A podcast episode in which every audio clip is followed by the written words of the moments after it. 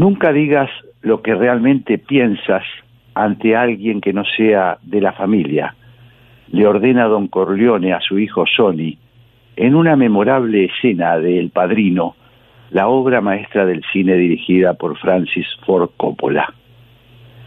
Quien haya visto el debate final entre los candidatos que hoy compiten por la presidencia de Brasil, Ignacio Lula da Silva y Jair Bolsonaro, habrá presenciado un espectáculo de simulación, transformismo y liviandad que bien podría interpretarse como el triunfo de la insinceridad en la competencia política y de ocultamiento en materia de pensamiento. La pulseada rústica y por momentos asqueante en el país más poderoso de América Latina, resultado de la apetencia por seducir a públicos con aspiraciones diversas y a veces contradictorias, nos invita a hacer una reflexión acerca de las carencias y distorsiones de las democracias contemporáneas. Es importante para nosotros entender esta cuestión, no solo porque ocurre en Brasil, nuestro socio ineludible y deseado, sino porque se trata, quizás, de la batalla más trascendente en la que se debate el mundo y por ende también nuestro país, la calidad y el futuro de la democracia a la que aspiramos. Todo indica que la representación popular se ha ido incorporando al ideario universal como el único camino válido para sostener los sistemas institucionales. Vivimos tiempos de declive de, la de las autocracias tradicionales, lo que hasta hace muy poco se resolvía con la fuerza militar o sediciosa, mediante revoluciones o golpes de Estado. América Latina fue, hasta hace escaso tiempo, un continente pródigo en dictaduras de esa naturaleza. Hoy parece ser una tendencia en retroceso. Amañados en algunos casos, imperfectos y tramposos, con tendencias al hegemonismo y con nuevos vicios. La mayoría de los sistemas políticos buscan en estos tiempos ser legitimados por el voto ciudadano. El dictador tradicional del siglo pasado, el general altivo y con poderes absolutos de otrora, parece no tener buena reputación en la nueva conformación del planeta. El déspota de Corea del Norte, o los Idi que todavía insisten con los viejos métodos de hierro, son hoy más la excepción que la regla. Sin embargo, nuestros peligros, nuevos peligros, nos acechan. Porque votar, ganar la voluntad popular a través de los comicios, no es el único atributo de una democracia. Quizás incluso no haya dictadura más perfecta que la que cuenta con apoyo mayoritario de la población. Putin fue elegido por el pueblo ruso. Daniel Ortega ganó las elecciones en Nicaragua. Y ya sabemos lo que padecen los ciudadanos de esos países y los riesgos que implican ambos para la paz mundial. Dicho sea de paso, hoy aparece en La Nación una escalofriante nota de Fernán Saguier, en la que denuncia atropellos inauditos a la libertad de expresión en el pequeño país de Augusto Sandino. La democracia requiere de instituciones confiables, de poderes independientes, de respeto a las libertades inalienables como la de reunión y expresión. Es un sistema de contrapesos que debe evitar precisamente un desbalance en el ejercicio de la administración del Estado. Si falla alguno de esos contrapesos, todo el andamiaje se desnaturaliza y finalmente la democracia como tal desaparece. Lejos de la perfección, la democracia es, como dice la trillada frase de Churchill, el peor de los sistemas de gobierno, a excepción de todos los demás. Pero volvamos al espectáculo circense de esta semana en Brasil. Ese penoso pseudo debate entre dos candidatos en busca del premio mayor en la representación ciudadana. ¿Qué ideas se podrían rescatar del taimado intercambio de insultos y bajezas que cruzaron ambos candidatos? No quiero inmiscuirme en cuestiones que los brasileños han demostrado manejar mejor que muchos otros países, incluido el nuestro. Finalmente, en ese continente multitudinario, diverso y contradictorio que es el Brasil, a pesar de los improperios y los insultos entre políticos, la economía crece y es la octava del mundo. Existe una moneda nacional fuerte.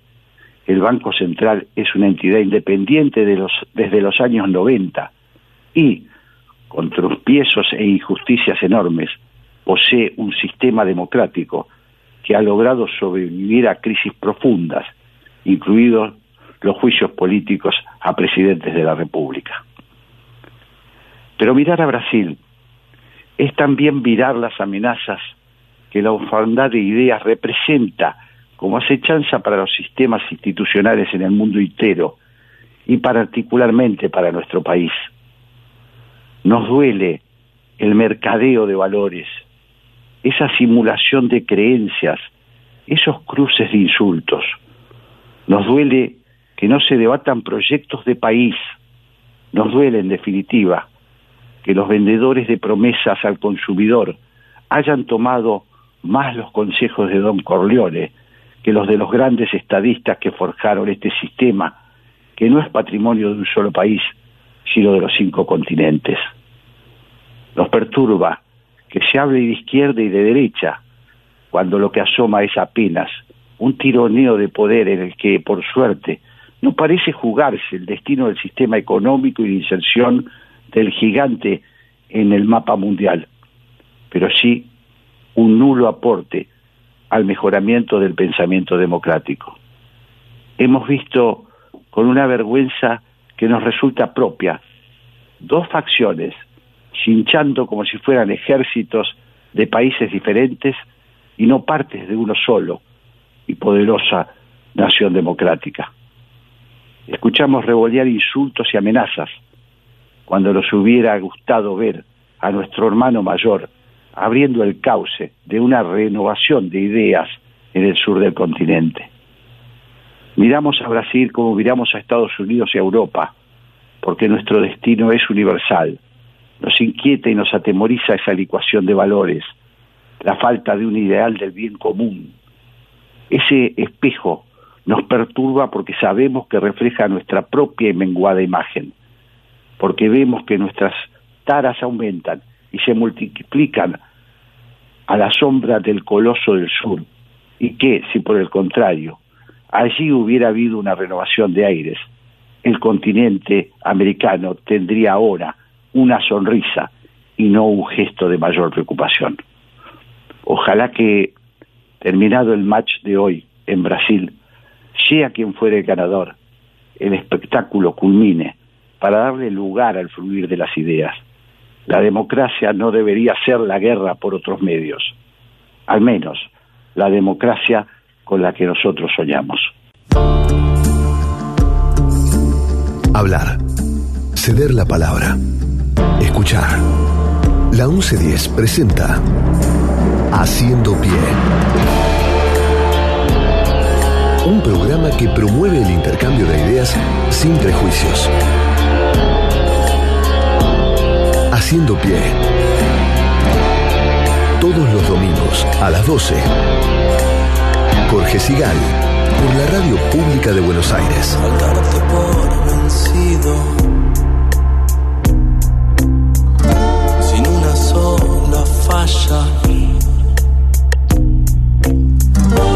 Sueñan los dormidos en sus casas. Buen mediodía. Esto es Haciendo Pie. Estamos en un domingo nubloso, pero lindo en Buenos Aires. Va peleando la primavera contra el invierno.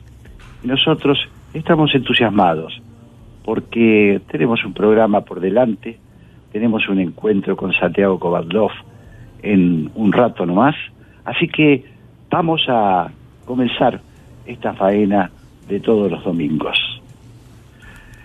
Locutora María Cecilia Navas, Ceci. Coordinación de aire, Andrés Terrile. Producción, Gabriel Matera. Producción general, Mechi Laguna. Coordinación artística, la españolísima, Raquel Aparicio. Le doy la bienvenida a Sisi y le pido que por favor nos diga quién opera hoy en Ciudad para este programa que hemos denominado Haciendo Pie. Hola Ceci, ¿cómo estás? Hola Jorge, muy buen mediodía. ¿Cómo estás? Estoy bien, estoy bien. Podemos decir buen mediodía a pesar de la lluvia y del frío. Exactamente. y después de estos días de verano que, que no, no, no sé, nos sorprendieron, nos, tomaron por sorpresa. Es Buenos Aires, es Buenos Aires. Buenos Aires es así. Pasamos del calor, la humedad y el frío a, las temperaturas ambientes agradables. Así, así, así nos movemos y nos, y nos gusta. Así es, así es. Bueno, ahora mismo en la operación técnica está Marcos Benítez, eh, así que... Le, damos la bienvenida a Marcos entonces. Bienvenido entonces. Y bueno, te cuento, en este momento la temperatura 15 grados, humedad 80% y el cielo está nublado con una lluvia débil que seguramente nos estará acompañando durante todo el día. Eh, vamos a recordarles a nuestros oyentes cómo tienen que hacer para comunicarse con Haciendo Pie. Pueden hacerlo a través del Twitter de la radio que es arroba la 1110 o a través del Twitter de Jorge que es arroba Jorge Sigal.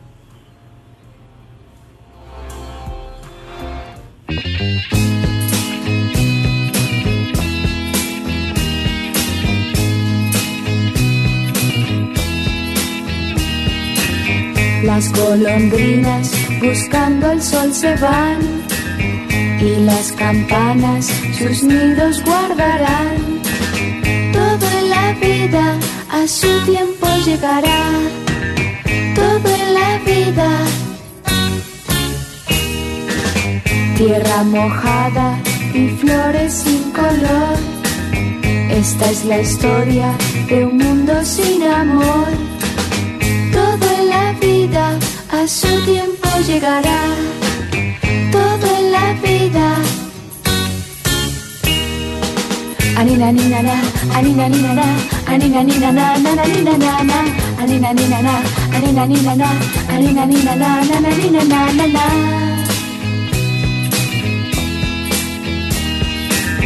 Si quieres agua, no bebas en el mar. Si quieres fruto, Primero hay que sembrar, todo en la vida a su tiempo llegará, todo en la vida. Arina ni na na, ni na na, ni na na, na na ni na na na, arina ni na na, arina ni na na, arina ni na na, na na ni na na na.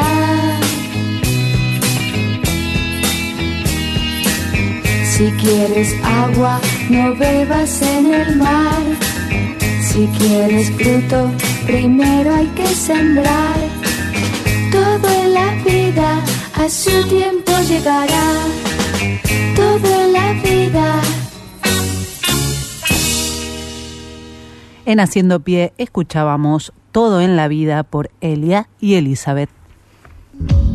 Hola, soy Graciela Fernández Meijide y el programa que yo conduzco se llama ¿Por qué? Y el por qué es esa pregunta que desde muy chiquito hacemos para indagar y en este caso es sobre la actualidad nacional generalmente, aunque a veces las fronteras no nos detienen y nos vamos un poco más allá. Repito, este programa va los domingos a las 14 horas. Los espero.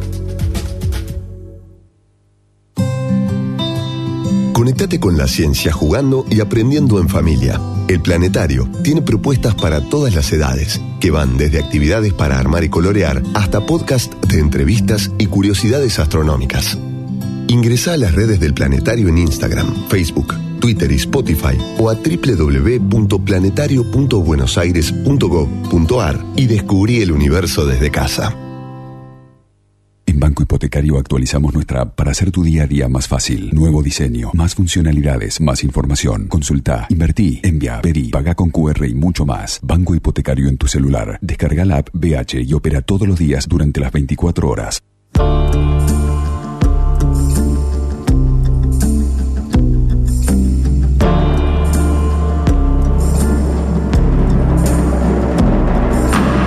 Esta semana esta semana en el fárrago de informaciones que habitualmente nos agobia, no se nos pasó una noticia que para nosotros tiene cierta trascendencia y ahora vamos a entender por qué. Se trata de una visita que hicieron al Papa Francisco en el Vaticano, una representación de víctimas de, la, de los años 70, en este caso eh, familiares de militares que se sienten, eh, que vienen peleando por algunas cuestiones que le parecen fundamentales, como este, el debido proceso, y, y bueno, nos pareció muy importante hablar con, con alguien que ha estado con el Papa Francisco conversando de estas cuestiones sobre un pasado que no nos abandona, el pasado violento de los años 70, que tiene consecuencias hasta hoy y que nosotros creemos que se debe seguir conversando si queremos resolverlo de una manera positiva para el futuro de la democracia argentina. Estoy en contacto con Aníbal Guevara, él se dedica a la música desde hace más de 20 años, es percusionista y productor, y es hijo de Aníbal Alberto Guevara, militar preso por delitos de lesa humanidad.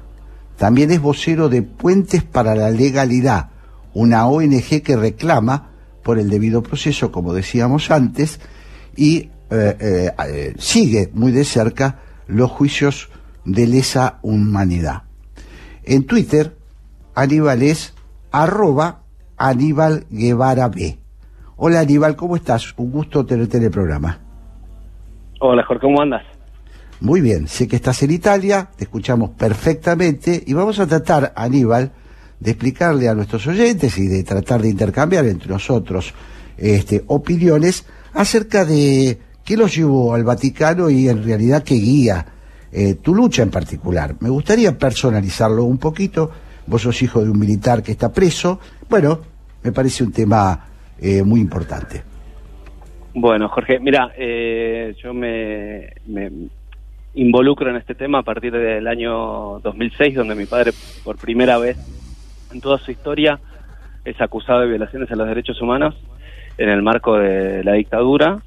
Eh, si bien él tenía 23 años y como te digo, jamás había sido nombrado en ninguna causa, ni acusado por nadie, ni, estaba involucrado de ninguna manera eh, con violaciones a los derechos humanos hasta ese momento. En ese momento lo incorporan en una causa a partir de la reapertura de los juicios de lesa humanidad y de ahí en adelante no tuvo ninguna posibilidad de defensa en lo más mínimo, fue estuvo dos años detenido sin proceso siquiera, o sea, lo que es lisa una una privación ilegítima de la libertad.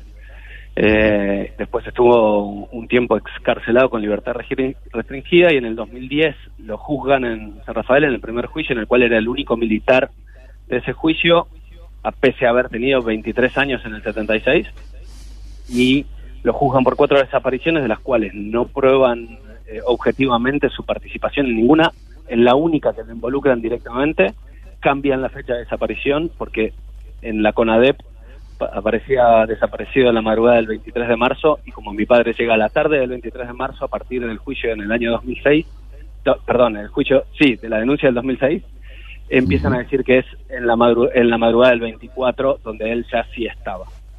Eh, eso es lo que a mí me involucra. Cuando yo empiezo a ver las irregularidades en el juicio de mi viejo, eh, cuando ya voy al primero en la, etapa de instrucción, pero después en la etapa de juicio oral ya me entero que hay un grupo de hijos y nietos que se juntaban porque esto que yo veía en, el caso de mi papá era algo común, eh, lo iba a descubrir a partir de reunirme con ellos.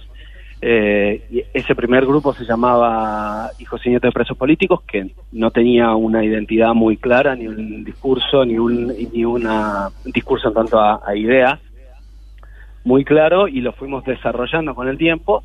Y cuando llegó la hora de convertirnos en una asociación civil, eh, eh, lo hicimos como puentes para la legalidad, porque eso nos representaba en esta construcción que nosotros fuimos haciendo sobre nosotros mismos, en las cuales sabíamos que nosotros íbamos a reclamar por la legalidad eh, y para que nuestro reclamo de legalidad no se escuchara como un pedido de impunidad teníamos que establecer vínculos, teníamos que relacionarnos con eh, desde víctimas de la dictadura, obviamente, hasta intelectuales, periodistas, políticos y demás. Entonces, por eso es que nuestra asociación se llama Puentes para la Legalidad y está muy centrada en estos puentes y en estos vínculos en los cuales hemos ido tratando de construir amistades y relaciones con gente para poder explicarles y ganarnos el tiempo de explicarles cuáles son las violaciones a los derechos humanos y al debido proceso que se dan a partir de la reapertura de los juicios.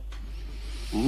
Estamos hablando de, obviamente, condenas sin pruebas, eh, estamos hablando de prisiones preventivas que exceden en muchísimos años el plazo legal, Estamos hablando de negación, de negación de domiciliarias a, adultos mayores en situación de vulnerabilidad que los tratados internacionales protegen y obligan al Estado Nacional a darle eh, situaciones de encierro morigerado que aseguren el derecho a la salud y eso no lo tienen. Si bien hay muchos que ya tienen domiciliaria, hay muchos que todavía no. Y te traigo, por ejemplo, el, el caso de Daniel Lucero, que ya tiene siete pedidos de domiciliaria, tiene un principio de Alzheimer avanzado, tiene eh, 74 años, cuando la ley argentina eh, obliga que a los 70 años uno ya debería ser eh, tener el, el, arresto domiciliario y la eh, y el Tratado Internacional de Protección de Adultos Mayores fija en 65 el plazo máximo, porque fija en 60 y si el Estado eh, más fija el máximo de 65 años. Entonces, el Estado Nacional, el Estado argentino y la justicia y el Poder Judicial argentino viola sistemáticamente derechos humanos a los procesados en, lesa humanidad y de ahí nuestro leitmotiv y nuestra eh, participación en esta asociación que se llama Puentes para la Legalidad y desde ahí que nuestro trabajo de todos estos años nos haya llevado a compartir con la Rabura, que tiene otro reclamo particular y que tiene que ver con las víctimas de la guerrilla, eh, pero nuestro nuestro reclamo tiene que ver con esto que te cuento. A partir de allí, el obispo castrense, Monseñor Olivera, eh, generó para el año 2020, en realidad, para abril del año 2020, había generado esta, este encuentro con Francisco, eh, nos había presentado ante él y le había dicho que, sería bueno que nos recibiera y Francisco aceptó y obviamente nos recibió. En ese momento generamos la, audiencia, estábamos preparándonos todo y se devino el COVID. Entonces, a partir de ahí, varias veces eh, coordinamos de vuelta esta reunión con la Prefectura Vaticana, con la Prefectura de la Casa Pontificia Vaticana, con muy buena predisposición siempre. De hecho, la última vez la tuve que cancelar una semana antes de la fecha que nos habían dado porque no estaban dadas la garantía de que me dejaran entrar.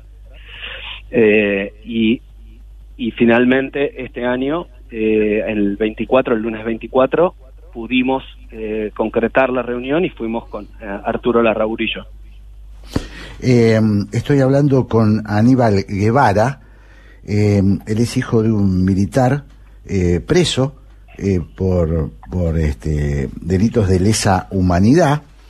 Y quiero destacar, Aníbal, porque la gente probablemente no lo sepa, que el trabajo que ha hecho Aníbal, entre otros muchachos, eh, lo llevó a protagonizar un libro que fue muy importante, por lo menos fue importante para mí cuando lo leí, eh, Hijos de los 70, un trabajo periodístico impecable de Astrid Piekelny y Carolina Arenas, Arenes, perdón, donde cuenta la historia de estas personas que eh, de alguna manera son víctimas de ambos lados.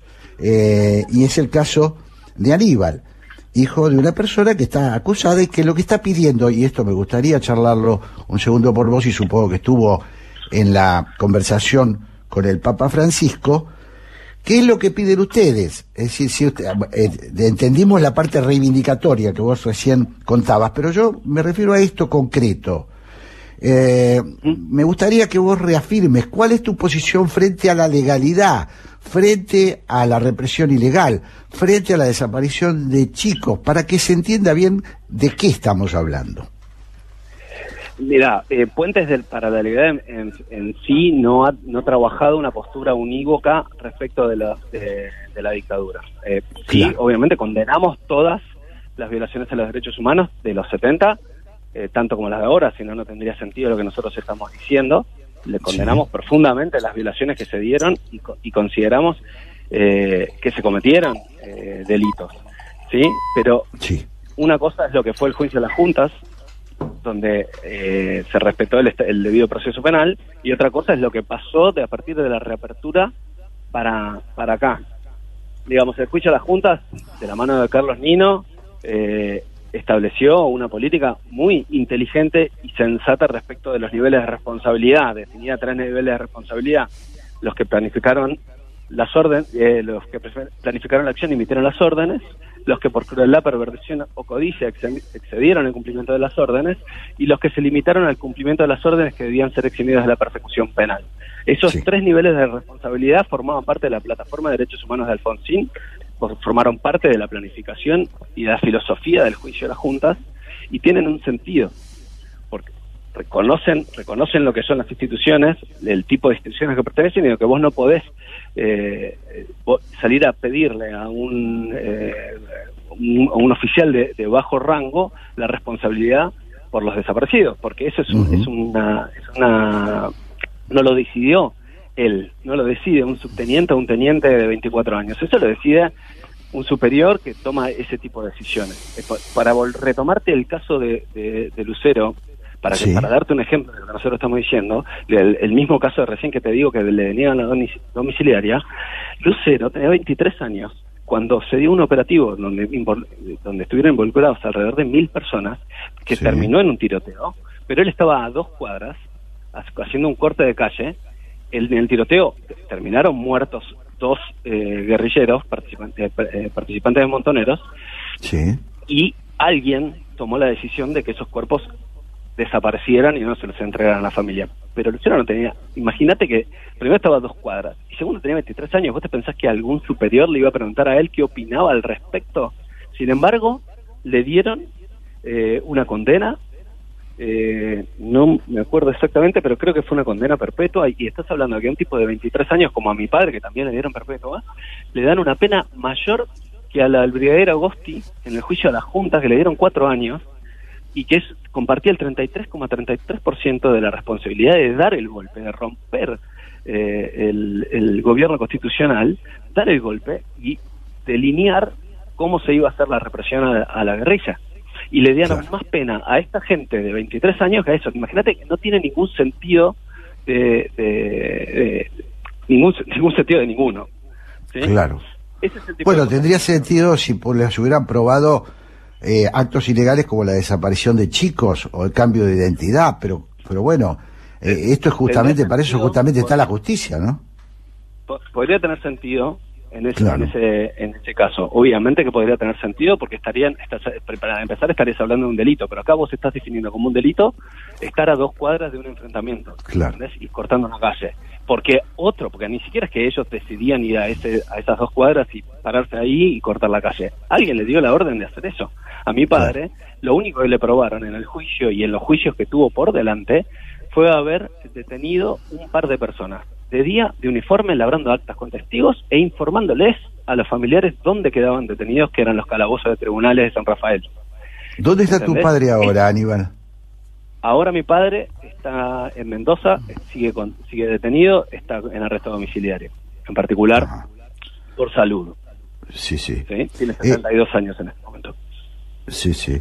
Me gustaría, eh, me gustaría decir eh, que Aníbal, que es hijo de la democracia, ha tenido contacto en una época con, con hijos de desaparecidos. Intentaron eh, hacer puente entre, entre, entre estos dos sectores, víctimas finalmente eh, de una época nefasta. Eh, ¿Te quedaron esos contactos? Como, vos lo marcabas como bandos, eh, de los dos bandos, de los dos lados. Obviamente a mí me gusta pensar que no existe eso, entiendo que es muy claro para la hora de transmitirlo. Eh, a partir de, desde antes en realidad, de Hijos de los 70, del libro, eh, nosotros ya veníamos buscando estos, estos puentes, buscando estos vínculos entre distintas personas. Íbamos construyendo paso a paso, simplemente a ver quiénes eran, quiénes éramos nosotros, o sea, sin ninguna intención de llegar a ningún punto común o por lo menos ningún objetivo social, simplemente para saber quiénes éramos y conocernos y ver qué es lo que estaba diciendo el de al lado. En ese contacto, en ese contacto yo tengo grandes amigos, algunos grandes amigos como por ejemplo, Graciela Fernández Mejía, yo la considero una amiga y creo que ella también me tiene mucho cariño.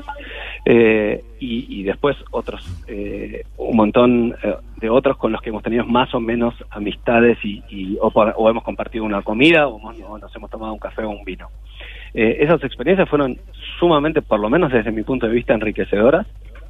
Creo que todos nos fuimos un poco mejor con nosotros mismos y con el de al lado, siempre, pero como te digo, no han tenido ningún objetivo concreto más que eh, subvertir, entre comillas, esta idea de que no Sí. se puede, de que deberíamos tener posiciones en- o, o estar enemistados. Podemos tener posiciones diferentes, podemos ver las cosas diferentes, pero sin embargo podemos compartir, podemos hablar, podemos estar cerca, podemos tener afecto entre nosotros, podemos tomarnos un café y podemos ayudarnos con lo que podamos.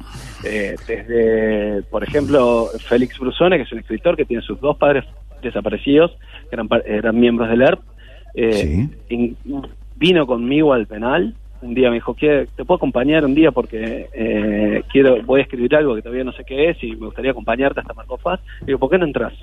Y los dos en la, en la locura y en la inconsciencia, digamos, porque no, no, no medíamos el impacto que podía llegar a tener emocionalmente, dijimos, sí, obvio, no sé qué, hizo los trámites y vino y entró conmigo al penal. Y Para ver a tu padre, que estaba preso. Para, para- digamos. para, sí, para, o sea, en- y entraba como visita de mi padre. Sí, entiendo. Eh, y, y en el momento en el que entró y en la mesa que nos sentamos, yo no sabía ni cuál era el apellido del padre de Félix. De hecho, no sabía que no era el apellido del padre, el apellido de él, es el apellido Sí. materno. Eh, eh, y cuando entramos al penal y nos pusimos a charlar, los dos tipos que estaban en la mesa sentados con nosotros habían tenido vínculo con el padre de él. Eh, habían eh, eran eh, él había sido un conscripto en un cuartel que lo entregó para un ataque del ERP y a los uno de los dos que estaba sentado ahí había sido reducido y obviamente casi asesinado en ese ataque.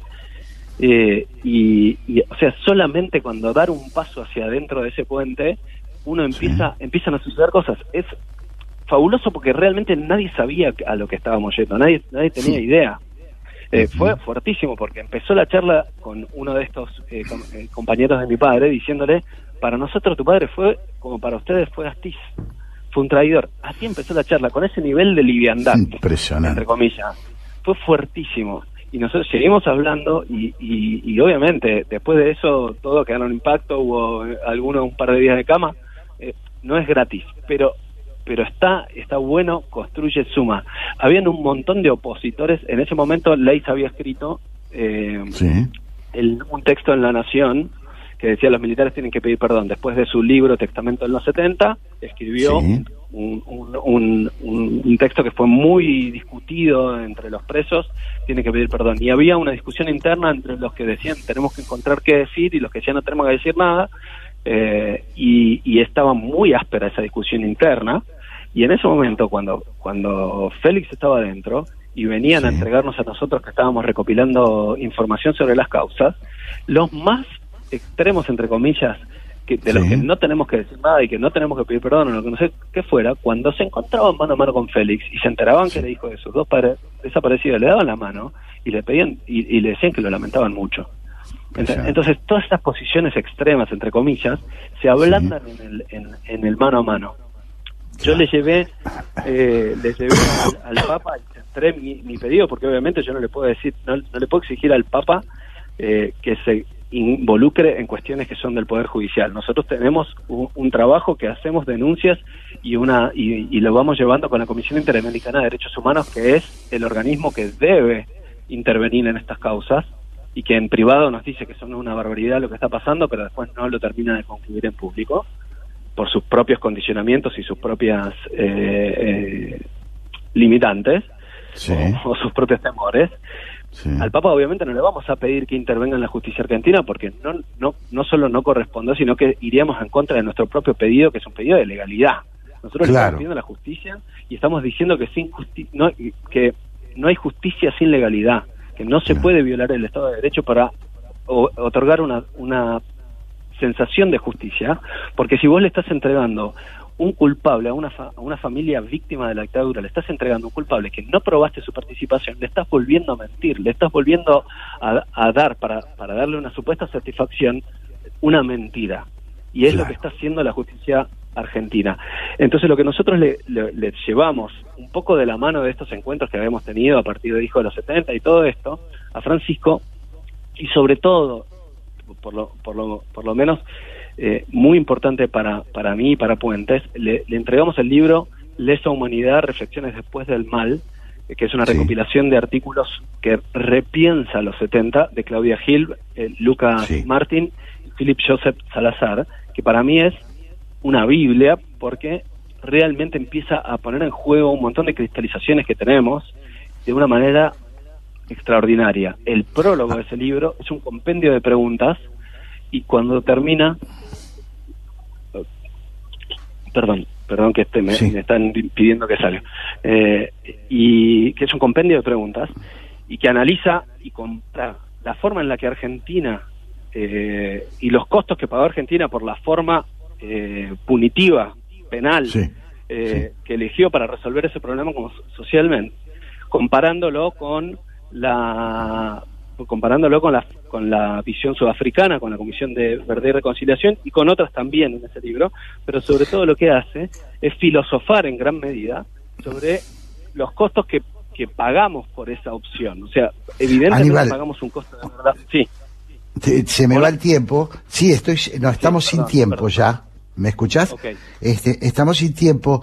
Mira, te agradezco muchísimo y quiero decirle a los oyentes, y también te lo digo a vos, este, Aníbal Guevara, lo que hemos tratado de hacer hoy y lo que seguiremos haciendo es darle dimensión humana al drama de la Argentina, porque como bien decías vos, si le damos dimensión humana, vamos a resolver también el camino de la justicia, eh, un camino de verdadera justicia. Por eso eh, me pareció muy importante tener a Aníbal Guevara en la audición de hoy, luego de su entrevista junto a Arturo Larraburu, Larraburu con el Papa Francisco. Yo te mando un abrazo y te agradezco muchísimo que nos hayas atendido desde Italia, Aníbal.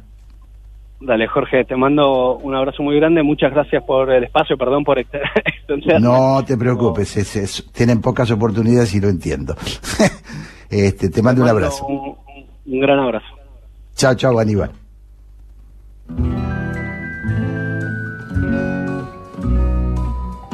Nous sommes deux drôles aux larges épaules, de joyeux bandits, sachant rire et battre, mangeant comme quatre, buffant comme dix confident d'élite, nous cognons aux vitres de l'estaminet. Le bourgeois difforme tremble en uniforme sous son gros bonnet. Nous vivons en somme on est honnête homme, on n'est pas mouchard. On va le dimanche avec l'isou blanche, dîner chez Richard. Nous vivons sans gîte, goulûment et vite, comme le moineau. Haussant nos caprices jusqu'aux cantatrices. De chez Bobino. La vie est diverse, nous bravons la verse qui mouille nos peaux, toujours en ribote, ayant peu de bottes et point de chapeau, nous avons l'ivresse, l'amour, la jeunesse, l'éclair dans les yeux, des points effroyables. Nous sommes des diables, nous sommes des dieux. Escuchábamos We Let por Colette Magny. Haciendo pie. Un espacio para la curiosidad.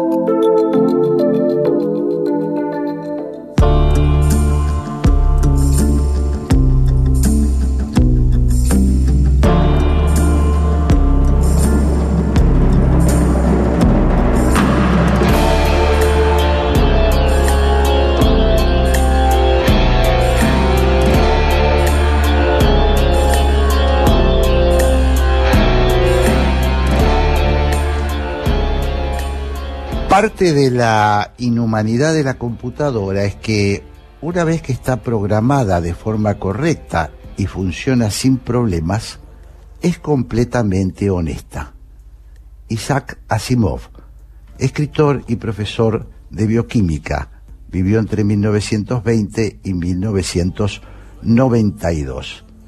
Este es el pie que le encontramos a nuestra la conversación que sigue eh, vamos a hablar ahora con Santiago Siri. Eres experto en tecnología y criptomonedas, fundador de la organización sin fines de lucro Democracy Heart. Eh, lidera Proof of Humanity, proyecto que busca verificar la identidad de las personas en el universo de las criptomonedas y es director ejecutivo de DAO, Education, organización enfocada en la enseñanza para la sociedad de la información. En fin, nos vamos a meter en un tema que nos apasiona y del que sabemos muy poco. Yo lo voy a recibir, eh, antes voy a decir que en Twitter Santiago es arroba Santi Hola Santiago, ¿cómo estás? ¿Cómo están? Muy buenos días, encantado de hablar con ustedes. Igualmente, igualmente. Bueno, vamos a hablar de una moneda sin Estado en un país sin moneda. Esto es lo primero que se me ocurre para preguntarte. Eh, ten en cuenta que somos bastante eh, desconocedores del tema de las criptomonedas, así que me gustaría que, mm, por lo menos yo y también los oyentes, eh, entiendan de qué estamos hablando. Sí, puede ser que tal vez Argentina sea, o Buenos Aires tal vez, un lugar donde se vive con cierta anarquía, eh, donde la verdad es que en los últimos 20 años no hemos tenido moneda, una degradación constante de nuestra moneda, y eso ha hecho que las nuevas generaciones, eh, los hijos de la hiperinflación y, de, y del corralito, eh, cuando salieron a la vida adulta y se dedicaron a estudiar, muchos de ellos se dedicaron a hacer sistemas y en el mundo de los sistemas ocurrió la revolución de las criptomonedas con el surgimiento de Bitcoin y de Ethereum en los últimos 10 años. Y hoy tal vez Argentina es una de las mayores productoras a nivel mundial de sistemas basados en estas tecnologías que permiten ayudarnos a repensar no solamente la moneda con, el uso de criptomonedas, sino también la identidad, el voto eh, y toda clase de instituciones que ahora las podemos pensar de forma puramente digital. Eh, eh, a ver, yo te voy a preguntar desde, desde la absoluta ignorancia. Estoy hablando con Santiago Siri, estamos hablando de criptomonedas. Eh, para nosotros, las generaciones anteriores, una moneda es un papel que está respaldado en oro, en el que está depositado en algún lado y que el que la emite es el Banco Central. Eh, ¿Cómo es esta otra moneda que está en el, aire, que no sabemos dónde está, que, que, la maneja, cómo se maneja? ¿Por qué vos decís que eh, es, eh, sos optimista en relación a su futuro y en particular en relación a la Argentina? Mm. Bueno, sí, las monedas este, a lo largo de la historia han ido cambiando. Luego del patrón oro vino lo que se conoce como el petrodólar. Muchas veces nos olvidamos del primer nombre del dólar que tiene que ver con la exigencia que los Estados Unidos le hace a todas las potencias petroleras a hacer contratos en dólares para generar demanda de su moneda y sostener cierta hegemonía sobre el mundo. Eh, el surgimiento de las criptomonedas tiene que ver, arranca como, no arranca de la nada, Bitcoin aparece como consecuencia de la crisis del 2008, la crisis de las hipotecas, el Occupy Wall Street y toda esa, esa situación económica bastante grave que se vivió en el norte eh, y ahí aparece Bitcoin con, con, ciertas premisas muy simples. Uno, que va a tener una emisión fija, va a haber 21 millones de monedas sin ni una más, eh, algo muy de la escuela de la escuela austríaca de economía, no, muy de, la escuela liberal, eh, y nadie va a poder modificar sus reglas, es decir, el, el, el mecanismo por el cual funciona esta moneda, que se conoce como blockchain, es una base de datos distribuida que ni una sola por ni una sola persona por sí sola o ni una sola entidad por sí sola sea el estado más poderoso del mundo o la compañía tecnológica más poderosa del mundo puede modificar esta memoria distribuida este esta, este registro contable distribuido. Y eso ha sido un fenómeno económico muy importante porque el Bitcoin se ha vuelto un poco como el oro digital eh, gracias a, a, esa escasez criptográficamente inducida y, y usando la, las tecnologías modernas como Internet y a partir de ello, eh, bueno, podemos pensar moneda, eh, dinero y Estado asuntos separados. Uh -huh.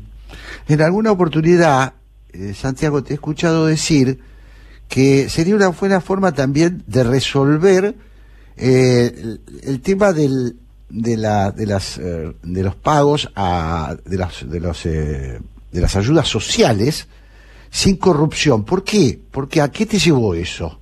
Eh, me refiero a la moneda, a, a, la criptomoneda, ¿no?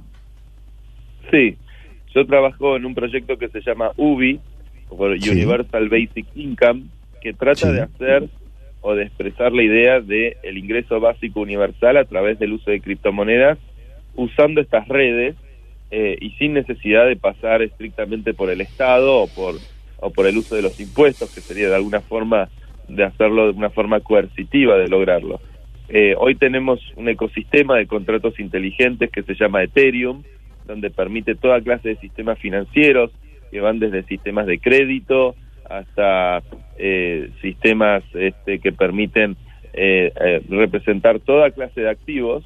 Eh, y lo que nosotros hicimos es un, un contrato inteligente, que es como se le llama a los programas de computación que se ejecutan en estas redes, que logra verificar si sos un ser humano eh, y una vez que te verificas como ser humano, empezás a recibir eh, cash en, en, forma de esta criptomoneda directamente en tu billetera. Es algo uh -huh. altamente experimental, lo hemos lanzado hace 20 meses aproximadamente, pero bueno, en el transcurso de estos 20 meses, más de 50 millones de dólares fueron transaccionados con esta criptomoneda.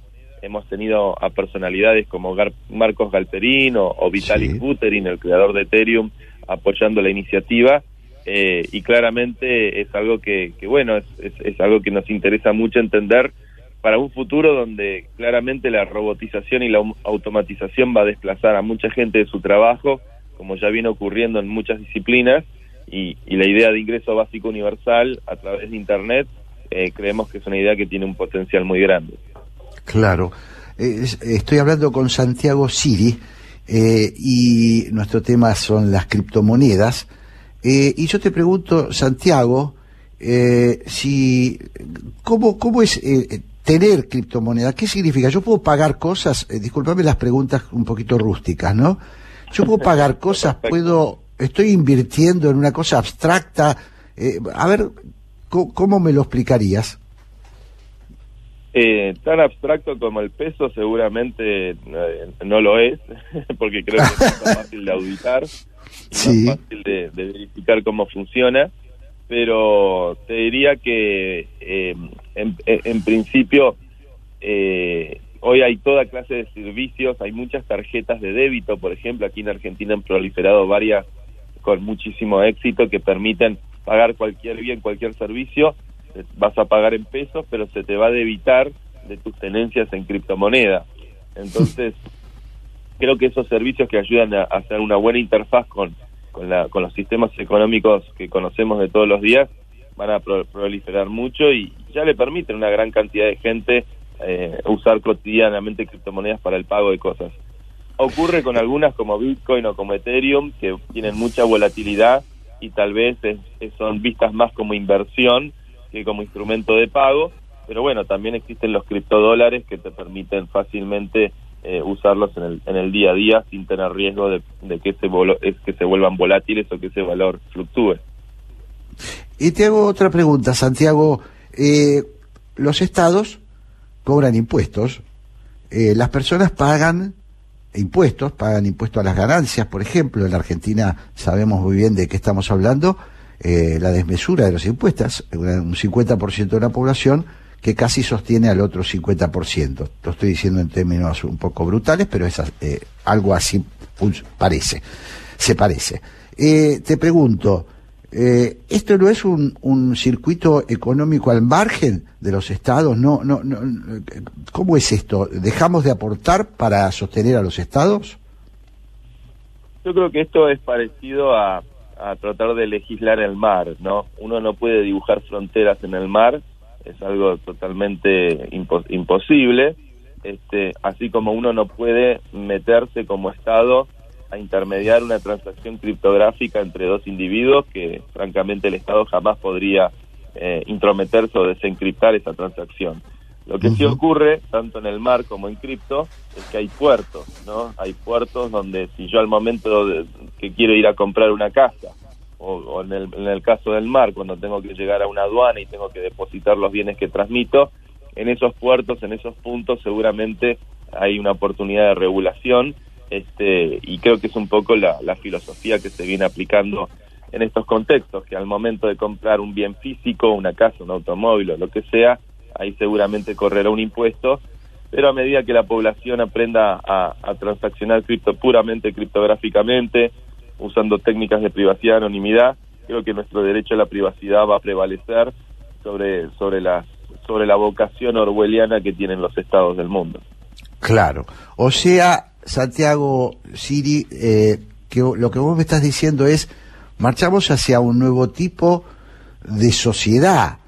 Eh, este, esta irrupción de lo digital parece indicar que hay un nuevo tipo de relaciones sociales. Siempre los hombres nos resistimos a lo nuevo, nos parece, bueno, porque de hecho vivimos este, con los pies en un tipo de sujetos a determinadas costumbres y hábitos.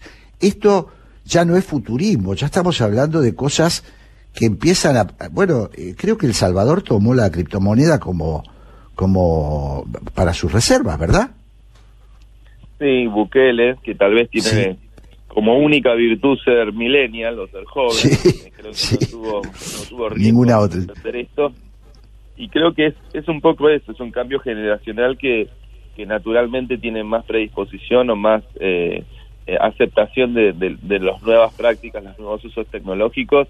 Argentina es punta de lanza en esto a nivel global. Buenos Aires es para mí por momentos una utopía cyberpunk, donde uno ve una gran cantidad de programadores, una gran cantidad de emprendedores construyendo tecnología de clase global con todas estas herramientas.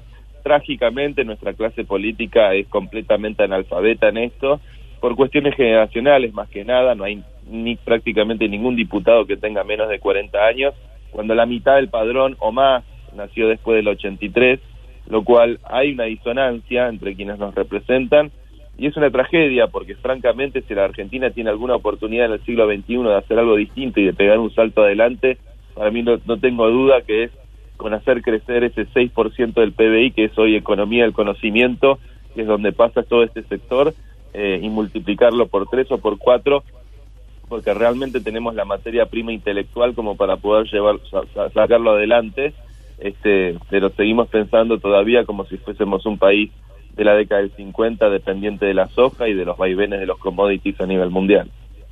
Claro. Eh, podemos este podés este decirnos qué edad tenés vos que me olvidé de decirlo yo. Yo tengo 39 estoy al borde. Bueno al borde. Eh, sos una persona joven, eh, claro, de esa generación precisamente que sufrió el, el fracaso de la convertibilidad y, la hiperinflación, ¿verdad? Exactamente, yo me recibí de, bachiller en la secundaria con, con, la crisis del 2001 eh, y mis primeros recuerdos de vida son la, la hiperinflación del 89-90. Claro. ¿Y eso decidió un poquito tu destino eh, de inclinarte hacia esto o fue azaroso? Yo creo que consciente e inconscientemente todos los que nos dedicamos a la informática eh, queremos encontrar herramientas que puedan ayudar a nuestra sociedad porque descubrimos ahí una forma alternativa de pensar las cosas que va por fuera de los guiones de la izquierda o la derecha una forma tecnológica que si he visto algo en mi tiempo de vida cambiar a la sociedad, no ha sido ninguna ideología en particular, sino que ha sido el hecho de que yo ahora, por ejemplo, te estoy hablando con, con una supercomputadora con millones de transistores, que es mi teléfono, este, y eso cuando yo era chico no existía, eh, y me parece que vemos un enorme potencial en todo esto, eh, que creo que, que, bueno, muchos de los que, que somos programadores o nos dedicamos a sistemas, pensábamos que íbamos a dedicarnos a hacer videojuegos o entretenimiento o aplicaciones sencillas, y nos damos cuenta que con esas mismas líneas de código eh, podemos eh, programar dinero, podemos programar identidad, podemos programar voto, lo cual hace que, el impacto que tengamos en lo que hacemos ya, no sea solamente entretenimiento, sino que tiene un impacto social eh, que puede ser muy transformador y que a mí no me cabe duda que la gran narrativa del siglo XXI va a tener que ver con estas tecnologías, del mismo modo que en el siglo XX se habló de comunismo o de capitalismo. Santiago Siri, eh, clarísimo, eh, sintético y para mí muy didáctico. Así que te agradezco muchísimo y estoy seguro que los oyentes habrán disfrutado de esta conversación que hemos tenido. Te mando un gran abrazo. Feliz domingo y un fuerte abrazo para todos ustedes. Muchas gracias.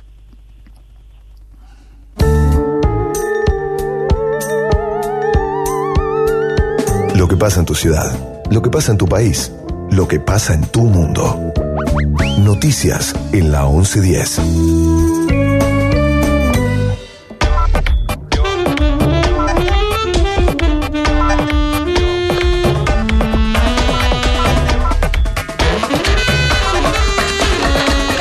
Hora 13, un minuto en la República Argentina. Y en esta bendita ciudad de los Buenos Aires, aunque con lluvia débil, la temperatura actual 15 grados.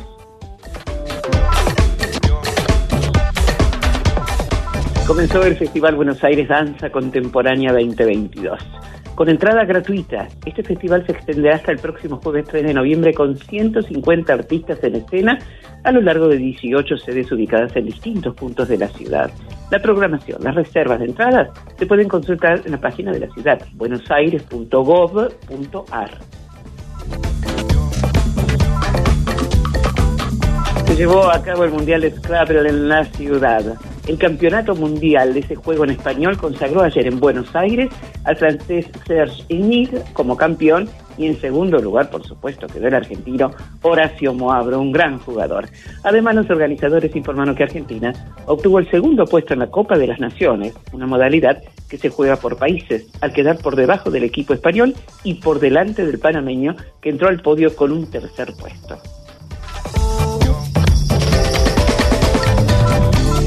Actualizamos, detuvieron al cómplice del asesino de Andrés Blaquier.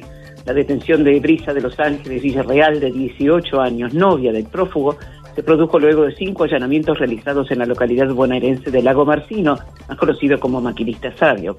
La mujer arrestada era la conductora de la moto desde la cual dispararon al empresario agropecuario.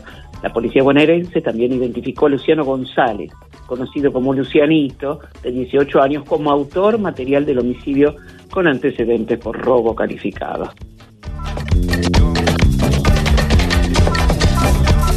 Bancarios y diputados sindicales presentaron un proyecto para modificar el impuesto a las ganancias. La asociación bancaria que lidera el diputado del Frente de, Todos, Sergio Palazzo, legisladores nacionales de ese y otros gremios, presentaron en la Cámara Baja un proyecto para modificar la actual norma de ganancias y afirmaron que el monto mínimo no imponible debería equivaler a 10 salarios mínimo vital y móvil. El gobierno porteño ofrece un servicio de atención permanente por coronavirus. Es un WhatsApp. Usted puede llamar las 24 horas, 11 50 50 0147, y allí brinda también asistencia por violencia de género. Y también está, la, la ciudad les recuerda el uso de la línea telefónica 108, que es de atención social inmediata. Un domingo con llovizna débil, volvió el otoño, 15 grados la temperatura actual, 80 el porcentaje de humedad, 1005 la presión. Viento del este a tan solo un kilómetro. Locución Dilma Cepeda. Noticias 1110. Sigamos estos consejos para que entre todos podamos prevenir el coronavirus. Lavarse las manos frecuentemente con agua y jabón o usar alcohol en gel. Al toser y estornudar, cubrirse la boca y la nariz con el codo flexionado. Evitar tocarse la cara con las manos. Para saber más sobre síntomas y métodos de prevención, entra a buenosaires.gov.ar barra coronavirus.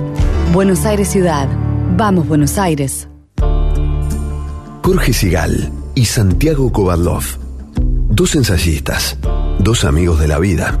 60 minutos y todos los temas del mundo para conversar. Café La República.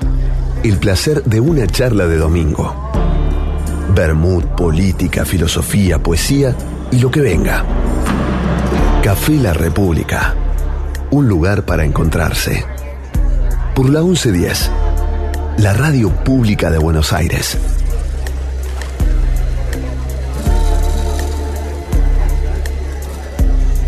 Yo estoy muy contento porque la primera hora de Haciendo Pie estuvo plagada, me parece, de, temas interesantes en manos de el sub 40, de jóvenes eh, que mm, tienen una visión. Nosotros no hacemos particularmente hincapié en la edad de las personas, no nos parece un mérito ni ser joven ni ser viejo. Pero nos gusta aprender de la gente joven y nos da eh, optimismo saber que están ahí y que están desarrollando una vida que es diferente a la nuestra y que quizás hasta pueda ser mejor que la que nos tocó a nosotros. Con ese espíritu voy a recibir ahora al filósofo, al poeta, al ensayista, mi amigo Santiago Kovadlov, otro hombre del sub 40. ¿Cómo estás, Santiago? ¿Cómo estás, Jorge? Realmente, ¿cuánta razón tenés en esto de que lo que importa no es la edad, sino el posicionamiento que en una determinada edad se tiene? Ahora, fíjate vos qué notable es encontrar el contraste marcado entre dos jóvenes como son Aníbal Guevara y Santiago Siri, con respecto a dos hombres como son el presidente actual del Brasil, el señor Bolsonaro, y el candidato a la presidencia, Ignacio Lula. Dos hombres mayores desde el punto de vista de la edad, pero que han dado en el debate que vos recordabas en tu editorial una prueba fundamentalmente de anacronismo. ¿Por qué digo esto? Porque como bien lo desarrollabas en tu editorial, la realidad actual de Brasil y de América Latina exige un posicionamiento en el que las ideas, la capacidad analítica, la posibilidad de que el espíritu crítico aprenda a preponderar por sobre el prejuicio, las polarizaciones y el maniqueísmo, demuestre que los desafíos del futuro pueden más que los prejuicios del pasado. Y sin embargo, no fue así. El pseudo debate que tuvo lugar entre el presidente de la República y el candidato a presidente del Brasil puso de manifiesto el anquilosamiento de un pensamiento que no nos ayuda a entender la democracia con la que, bien lo decías, soñamos y que no debería ser la guerra por otros medios, sino el don de convivencia y de innovación que de pronto un Aníbal Guevara,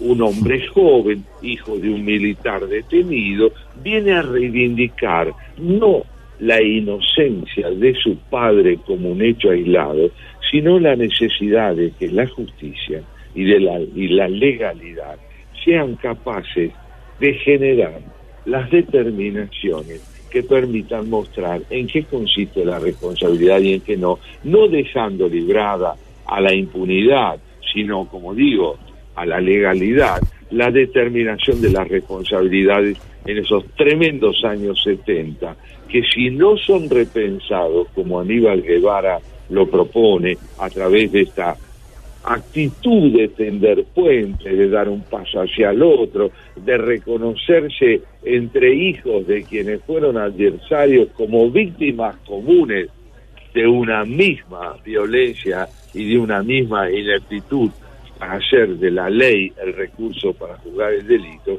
ellos, ¿no es cierto?, vienen a decirle a estos dos señores mayores que hoy han debatido en el Brasil, aprendan a ser jóvenes, aprendan a dialogar, porque si no, nosotros estamos desamparados desde el punto de vista de poder reconocernos en un pasado que debe ser modificado por la lectura mediante lo que vos llamabas la necesidad de repensar los 70.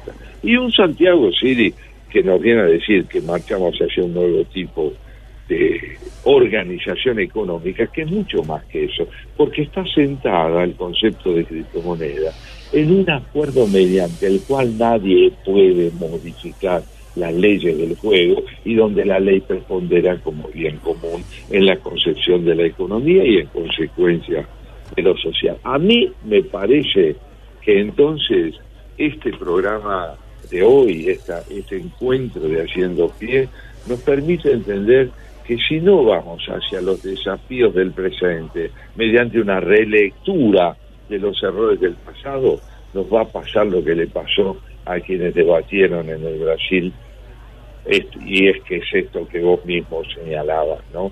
Que han privilegiado no un pensamiento de izquierda ni un pensamiento de derecha, sino un tironeo brutal, tosco y ordinario por el poder.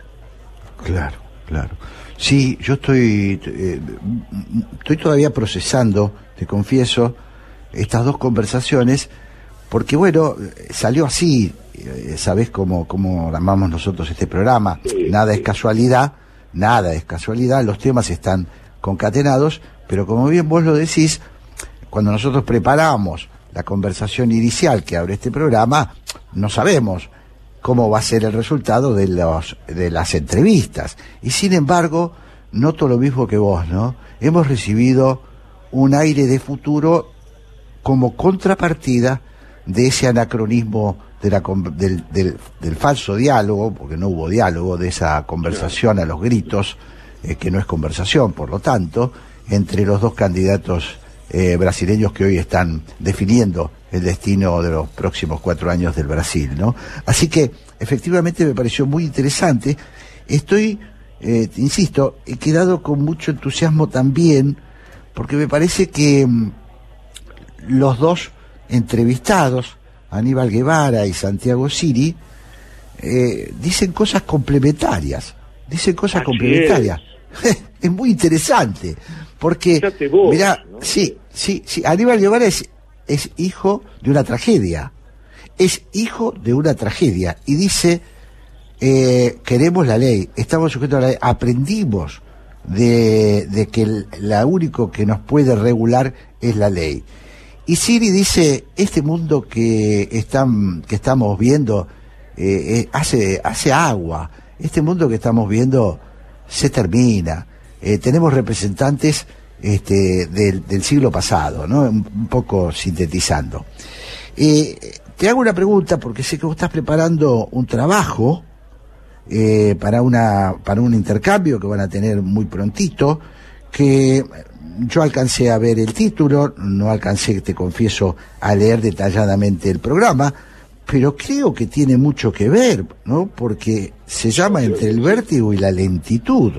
¿Qué hacemos? Dos variantes, dos variantes muy bien, eh, te agradezco que lo menciones. Al contrario. También el vértigo y la lentitud son dos eh, elementos contrapuestos en la medida en que uno es más favorable al pensamiento, a la reflexión, lentitud no es marasmo, lentitud no es marasmo, lentitud es buen procesamiento en el tiempo adecuado de las ideas imprescindibles para que tengan consistencia y la posibilidad de un intercambio en el que escuchar es tan importante como hacerse oír. Entre el vértigo y la lentitud es una reflexión, es un encuentro que fue esencialmente concebido por Mariano Baruso, que es un psicólogo en el mundo empresarial y el, y el director de Acertis, que es una institución orientada justamente hacia la reflexión y el saneamiento, a la búsqueda alternativas en el campo del pensamiento. Mariano Baruso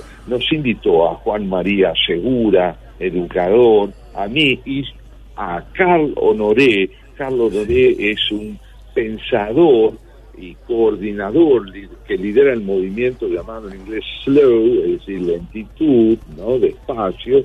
Él es canadiense, está en Buenos Aires y los cuatro, Honoré, Segura, Baruso y yo, bajo la coordinación o la moderación de Baruso, nos vamos a reunir el próximo lunes 7 de septiembre entre las 18 y las 20.30 en el auditorio Arlene Fern, F-E-R-N, en la calle Arribeños 1300, en el barrio de Belgrano, para meditar juntos en torno a este contraste entre el vértigo y la lentitud, entre un tiempo que ha sacralizado en cierta medida la velocidad, a expensas de la posibilidad de una de un posicionamiento, diríamos, más acorde con las demandas que el pensamiento nos hace. El pensamiento no exige vértigo, el pensamiento exige justamente detenimiento, sopesar debidamente el valor de una idea y no dejarse atrapar por este eh, desarrollo descomunal de la velocidad concebida como recurso primordial del contacto con otro. En este encuentro, que tiene a Carlos Noré, el pensador canadiense, como invitado central, vamos entonces a cambiar ideas y quienes quieran asistir a este encuentro Sí. podrán hacerlo, repito, es el lunes 7 de noviembre de 18 a 20.30. La inscripción se logra solo por online con www.acertis, Acertis se escribe a E A-S-E-R-T-Y-S, acertis.net, do- www.acertis.net y el epílogo de este encuentro lo consagraremos a la poesía y a la música, dos expresiones de la mejor lentitud, que es justamente la del papel que la melodía y la palabra poética invitan a ambos al encuentro en la reflexión y en la emoción, en un encuentro musical que estará a cargo de la pianista Ana Victoria Chávez y también de mi propia palabra en la interpretación de la poesía, vamos a presentar un par de piezas musicales y poéticas para coronar este encuentro que aspira a celebrar el papel creador que tiene la lentitud entendida, repito, no como expresión de marasmo, de inmovilidad, sino del tiempo adecuado para una digestión provechosa del valor del pensamiento. Qué interesante, Santiago. Vos sabés que mientras este, contabas esta, este encuentro, eh, me vino a la memoria un libro que con vos hemos conversado este, en su momento, que es para combatir esta era de Bob Riemen, que justamente habla mucho de la lentitud, de la necesidad, y, y le dice a Europa, a Europa, eh, le dice, hay que, hay que volver al pensamiento, hay que dedicarle tiempo al pensamiento, hay que, bueno, eh, me pareció muy, muy, eh, muy en sintonía con el contenido de este, de este encuentro que ustedes van a protagonizar. Ya lo creo, ya lo creo y, y en el después de, una- de un corte que vamos a hacer ahora para escuchar Sí. día más, te voy a Sí. invitar, así como a nuestros oyentes, a que le llegamos la palabra nada menos que a Ernesto Sábato, que nos va a ayudar a reflexionar sobre este desamparo del hombre de nuestro tiempo, que en parte proviene de la enajenación suscitada por el vértigo, por el prejuicio, por la ineptitud en suma, para pensar y confluir con el prójimo en un encuentro. Qué bien que suena, Santiago. Eh, vamos a, a escuchar un tema y, y volvemos para hablar de Ernesto Sábato, para seguir pensando. Vamos.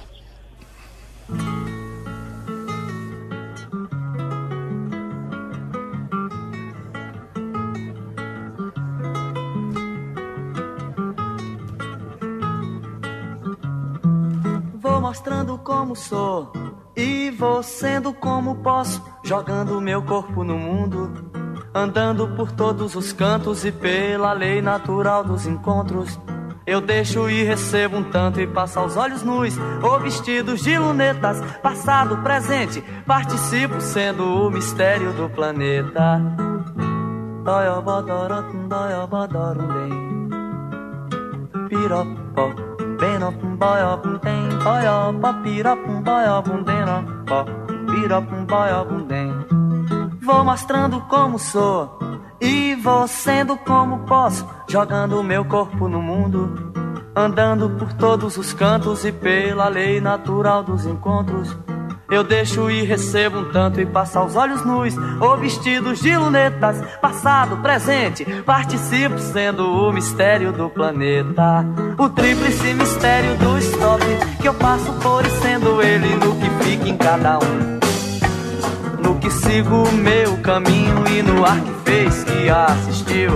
Abra um parênteses, não esqueça que independente disso, eu não passo de um malandro de um moleque do Brasil que peço e dou esmolas.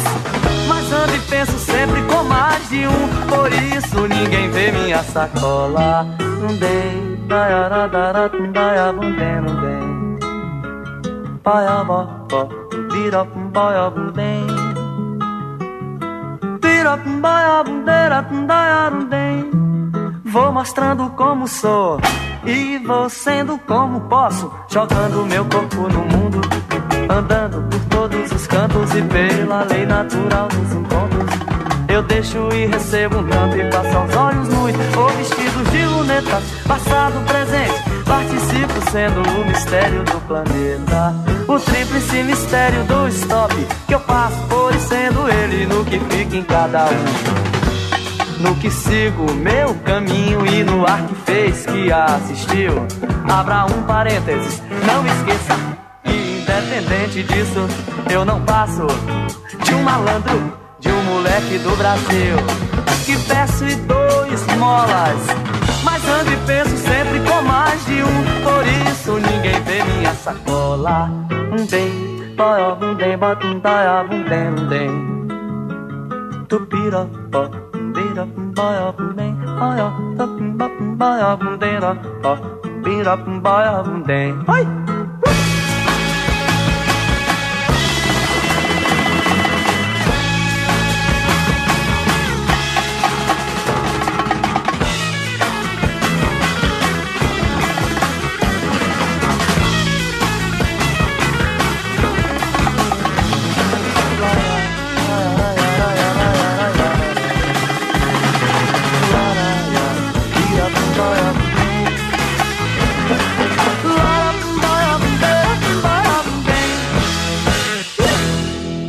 En Haciendo Pie escuchábamos Misterio del Planeta por Nuevos Bayanos. Operación Masacre es el primer programa de libros de periodistas de la radio argentina. Así es, hace siete años que venimos haciendo aquí Operación Masacre por la 1110 los domingos a las 20, porque aunque usted no lo crea, los periodistas a veces nos damos el tiempo para escribir investigaciones periodísticas, para escribir novelas, para escribir ensayos y hasta para escribir poesía. Operación Masacre los domingos a las 20 por la 1110 es programón. En Telecom queremos que todas las personas puedan hacer un uso positivo de la tecnología y descubrir las oportunidades del mundo digital. Conoce más sobre nuestros cursos y talleres gratuitos en digitalers.com.ar. Telecom, nos unen las ganas de avanzar. Existe más de una manera de dar vida. 6.000 argentinos esperan. 40 millones. Podemos ayudarlos. Todos podemos dar vida. Comunicate al 0800-555-4628 www.incucay.gov.ar. Es un mensaje del Ministerio de Salud, Presidencia de la Nación. Café La República. Jorge Sigal y Santiago Kovaldov conversan en la radio pública de Buenos Aires.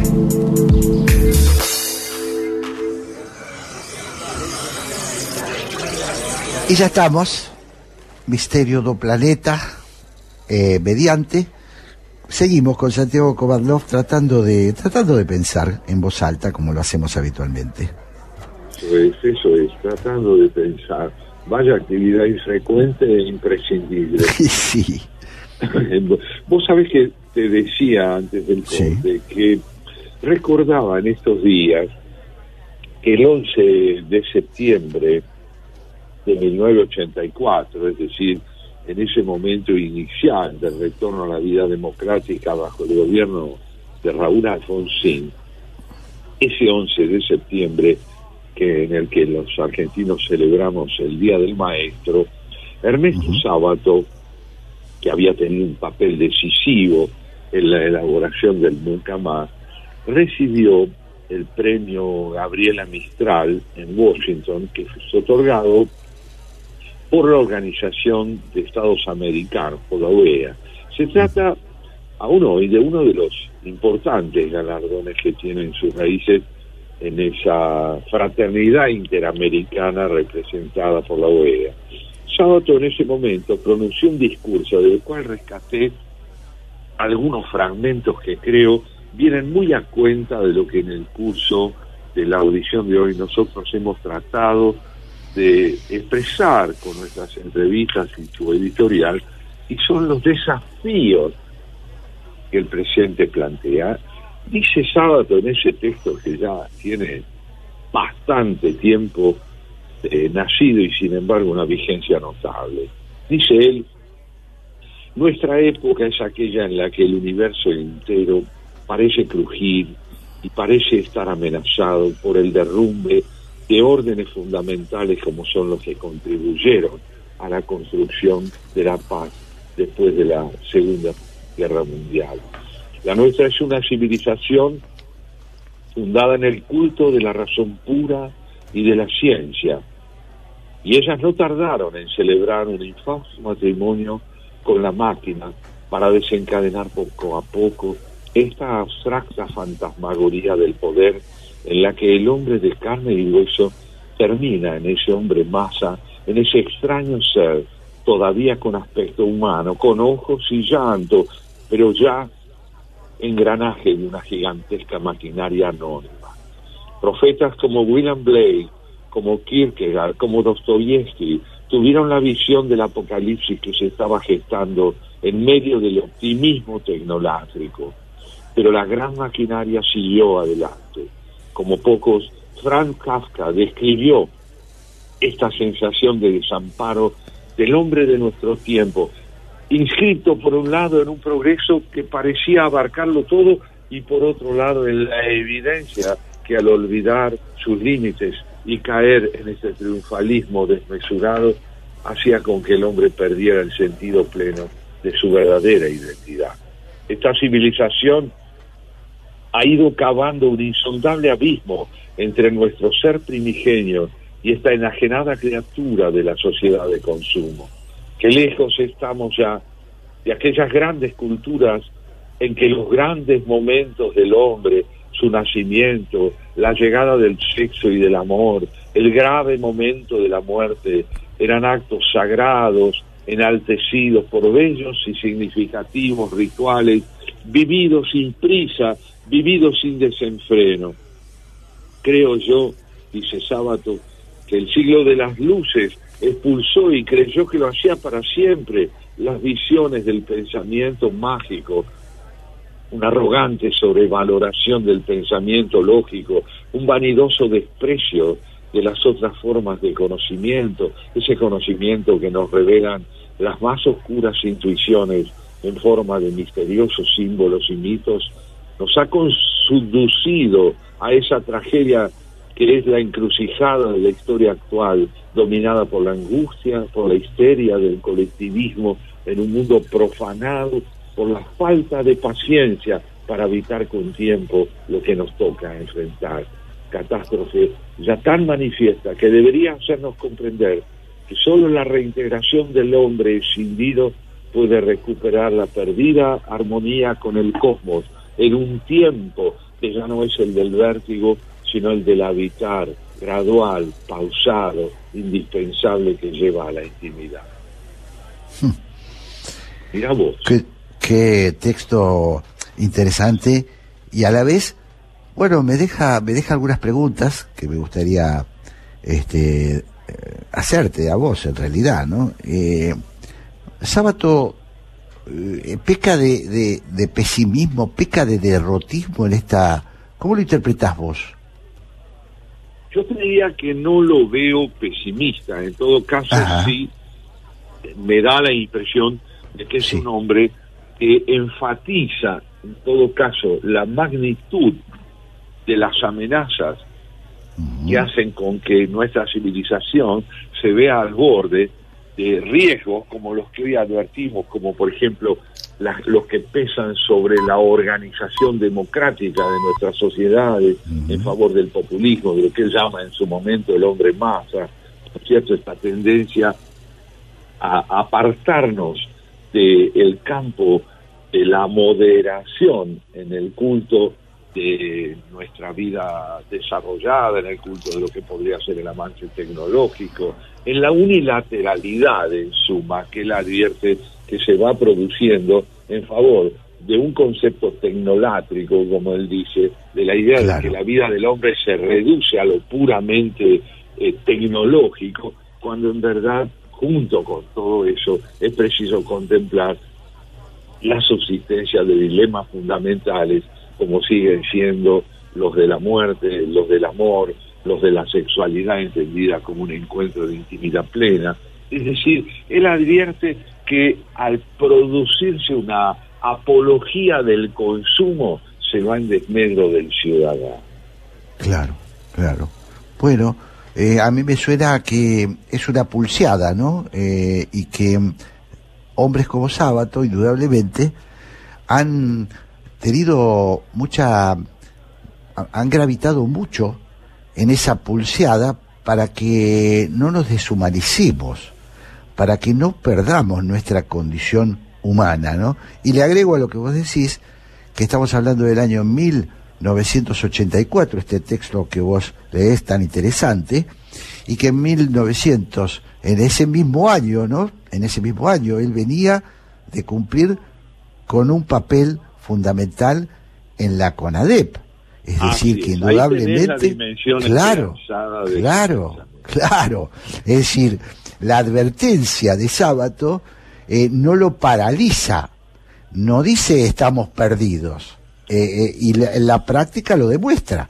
Ha sido, este, ha sido un, eh, yo creo que todavía la historia va, va a seguir dando mucho que hablar respecto de ese, de ese trabajo eh, tan valiente de, los miembros de la CONADEP, ¿no? Que hay un antes y un después realmente, porque, porque la CONADEP, presidida por Sábato, eh, fue la base, eh, la base documental del juicio a la Junta. Así que, bueno, digo, esto es simplemente para, para reforzar lo que vos decías acerca de la personalidad de Sábato y de su, y de su trabajo en pos de- del humanismo, ¿no?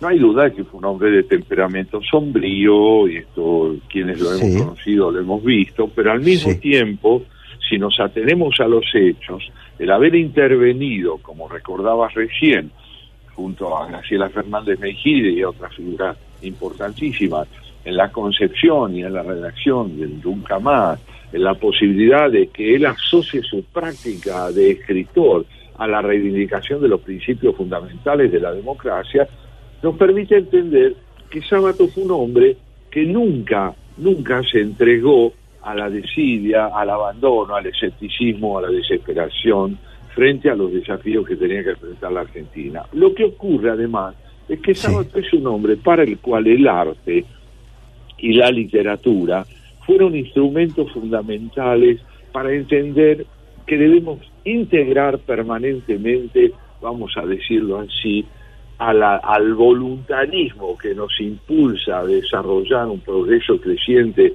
en todos los campos que tienen que verse, digamos así, fecundado por el pensamiento científico y tecnológico, y por otro lado, esa otra realidad que también nos constituye, en la que aparecemos como seres que luchan por ganar identidad sin poder terminar de hacerlo, que están abiertos a la imponderabilidad de la vida, que tienen esta concepción que el arte ayuda a discernir, que es la de que debemos abrirnos siempre a la sombra que también nos constituye y no solo a la luz que aspiramos a integrar y a ganar crecientemente en favor de nuestra vida. La sombra, sin embargo, no es el mal. La sombra es justamente lo que la vida tiene de siempre imponderable, de incalculable, de indescifrable, frente a este espíritu victorioso que presume poder abarcarlo todo en una definición. Él concibe entonces al arte y a la literatura como herramientas que impiden que de nuestra sensibilidad se aleje la conciencia plena de nuestra finitud y de lo conveniente que es para la subsistencia del espíritu democrático el reconocer un límite a nuestro poder, porque de lo contrario, si nuestro poder lo es todo, hay alguien que está de más y es el que plantea una visión alternativa de las cosas, una lectura, digamos así, alternativa de la realidad. Te veo un fragmento más muy Sí, claro. Mira lo que dice él. Eh, mientras la tecnología orgullosamente prescindía del misterioso mundo interior del hombre, ayudada y alentada por una filosofía positivista, la gran rebelión romántica y luego existencialista iniciaba la lucha en favor de la reintegración del ser humano y para esto contó con la intuición de los poetas y los artistas que nunca habían olvidado la perdida unidad entre la temporalidad y la eternidad, entre la luz y la sombra, que jamás habían dado la espalda al misterioso orbe de la inconsciencia y de la noche. Clarividente, con el coraje que se necesita para oponerse a los cómodos y remunerados lugares comunes que se suben al carro del, del éxito, Schopenhauer se atrevió a señalar que hay momentos en la historia en que el progreso se convierte en reaccionario cuando aspira a hacerlo todo, y la reacción, que es el intento de poner límites, en verdaderamente progresista. Palabras que con visión también profética recoge Nietzsche. Y seremos capaces de resurgir buscando la integración entre los elementos contractados y solo antitéticos en una visión prejuiciosa si somos fieles aquella idea de William Blake, poeta inglés, que vio en la mentalidad abstracta del maquinismo unilateral la personificación de la esterilidad y que también anticipó Nietzsche y que Jung advirtió en el hombre de nuestro tiempo. Es preciso entender que es indispensable integrar el cielo y el infierno, lo diurno y lo menos diurno, todo aquello que de algún modo nos permita volver a recuperar la idea de que el arte no aspira a presentar una visión negativa de la vida, sino a devolverle valor creador al conflicto. Qué bueno, qué bueno, qué buen, qué buen texto, ¿no? Qué buen texto.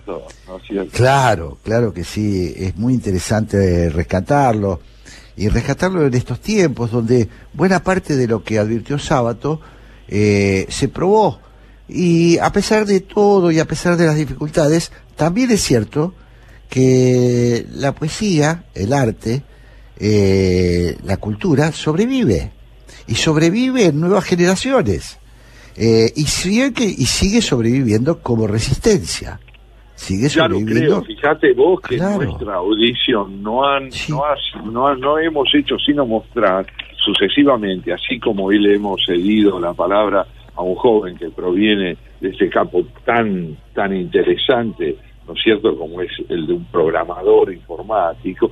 También le hemos dado la palabra a artistas, a escritores, a cineastas, a hombres que provienen del campo de la pintura y son tan jóvenes como los que hoy nos acompañaron y que insisten en darle voz a esta tradición que proviene de tan antigua data que es la de la creación subjetiva entendida como expresión de una sensibilidad estética, y una sensibilidad filosófica. Y yo le agregaría a eso, eh, esta es mi opinión, que muchos de esos jóvenes, porque hemos tenido muchos jóvenes artistas, eh, creadores, creativos, hemos tenido, como bien lo, lo, lo, decías vos, me parece que muchos de esos, de esas personas jóvenes han incorporado su propio arte, a, la, a, a las nuevas herramientas tecnológicas, le han encontrado una vuelta.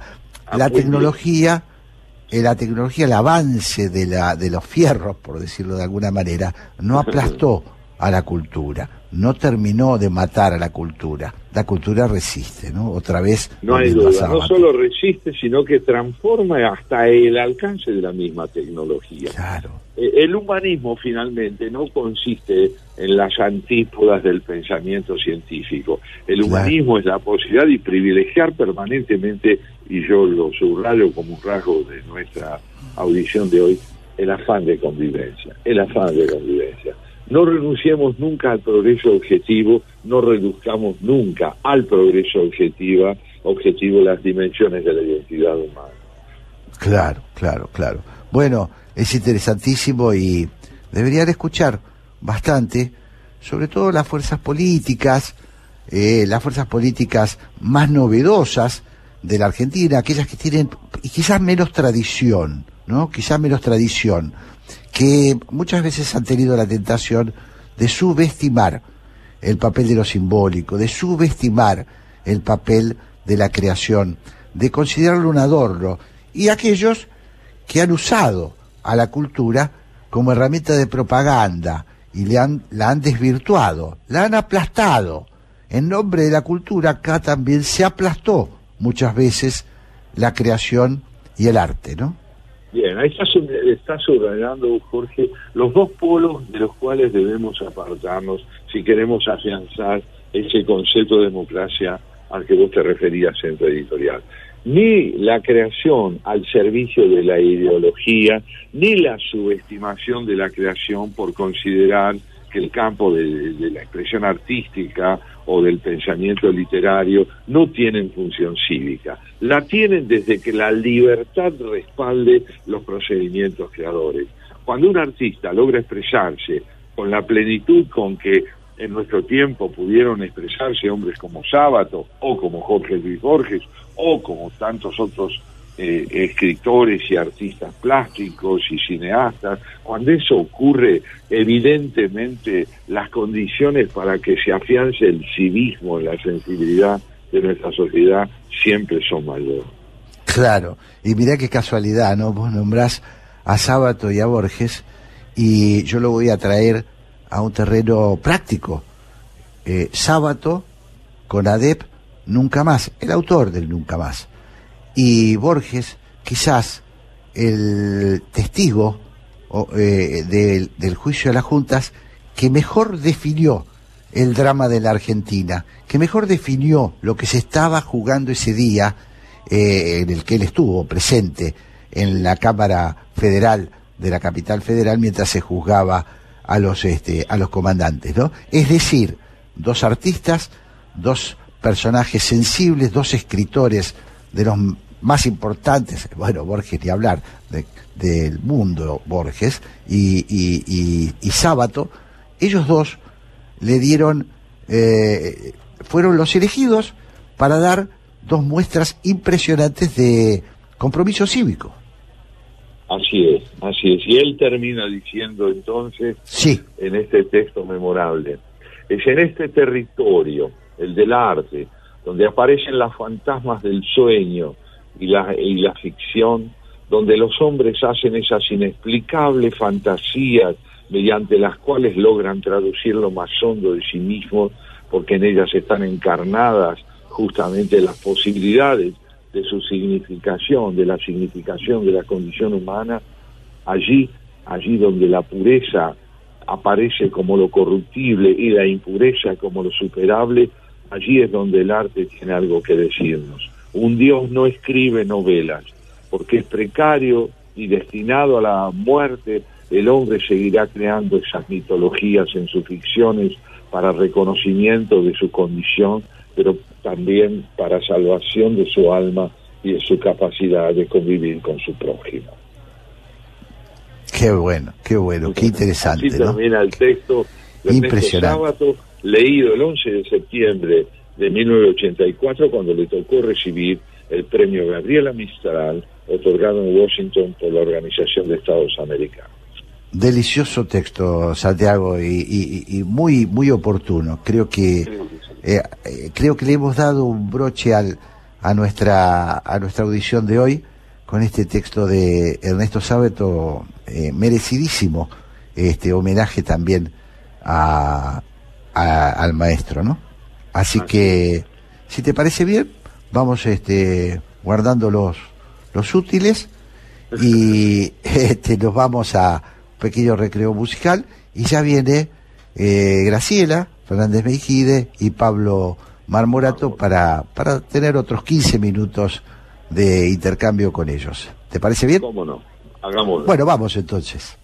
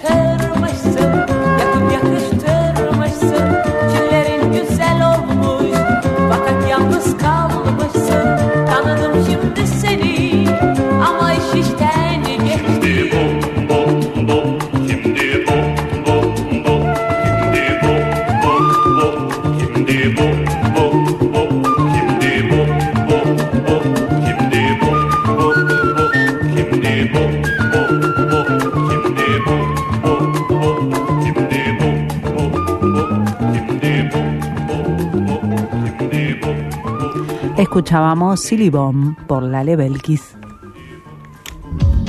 Hola, soy Daniel Santa Cruz. Todos los días de 18 a 20 me podés encontrar aquí en la 1110 acompañado de un gran equipo, con información, con análisis, con entretenimiento. La mejor onda para acompañarte en tu regreso a casa.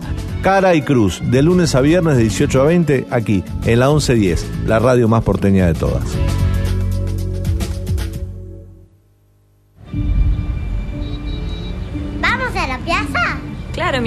Vamos. ¿Falta mucho? No, es ahí cruzando. Mamá, quiero ir a los juegos. Dale, pero dame la manito para cruzar.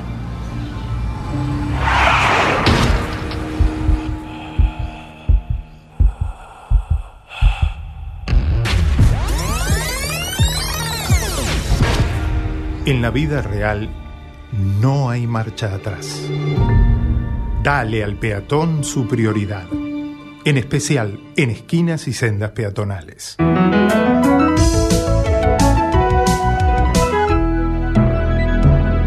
Luchemos por la vida. Comentá, participá, opina, compartí, comunicate, buscanos. En Twitter como arroba la 1110. En Facebook barra la 1110. Y en Instagram arroba la 1110. Somos la radio pública de Buenos Aires. Estamos en las redes y te queremos escuchar. Café La República. La hora de la tertulia entre amigos en Haciendo Pie. Con Jorge Sigal y Santiago Kubalov.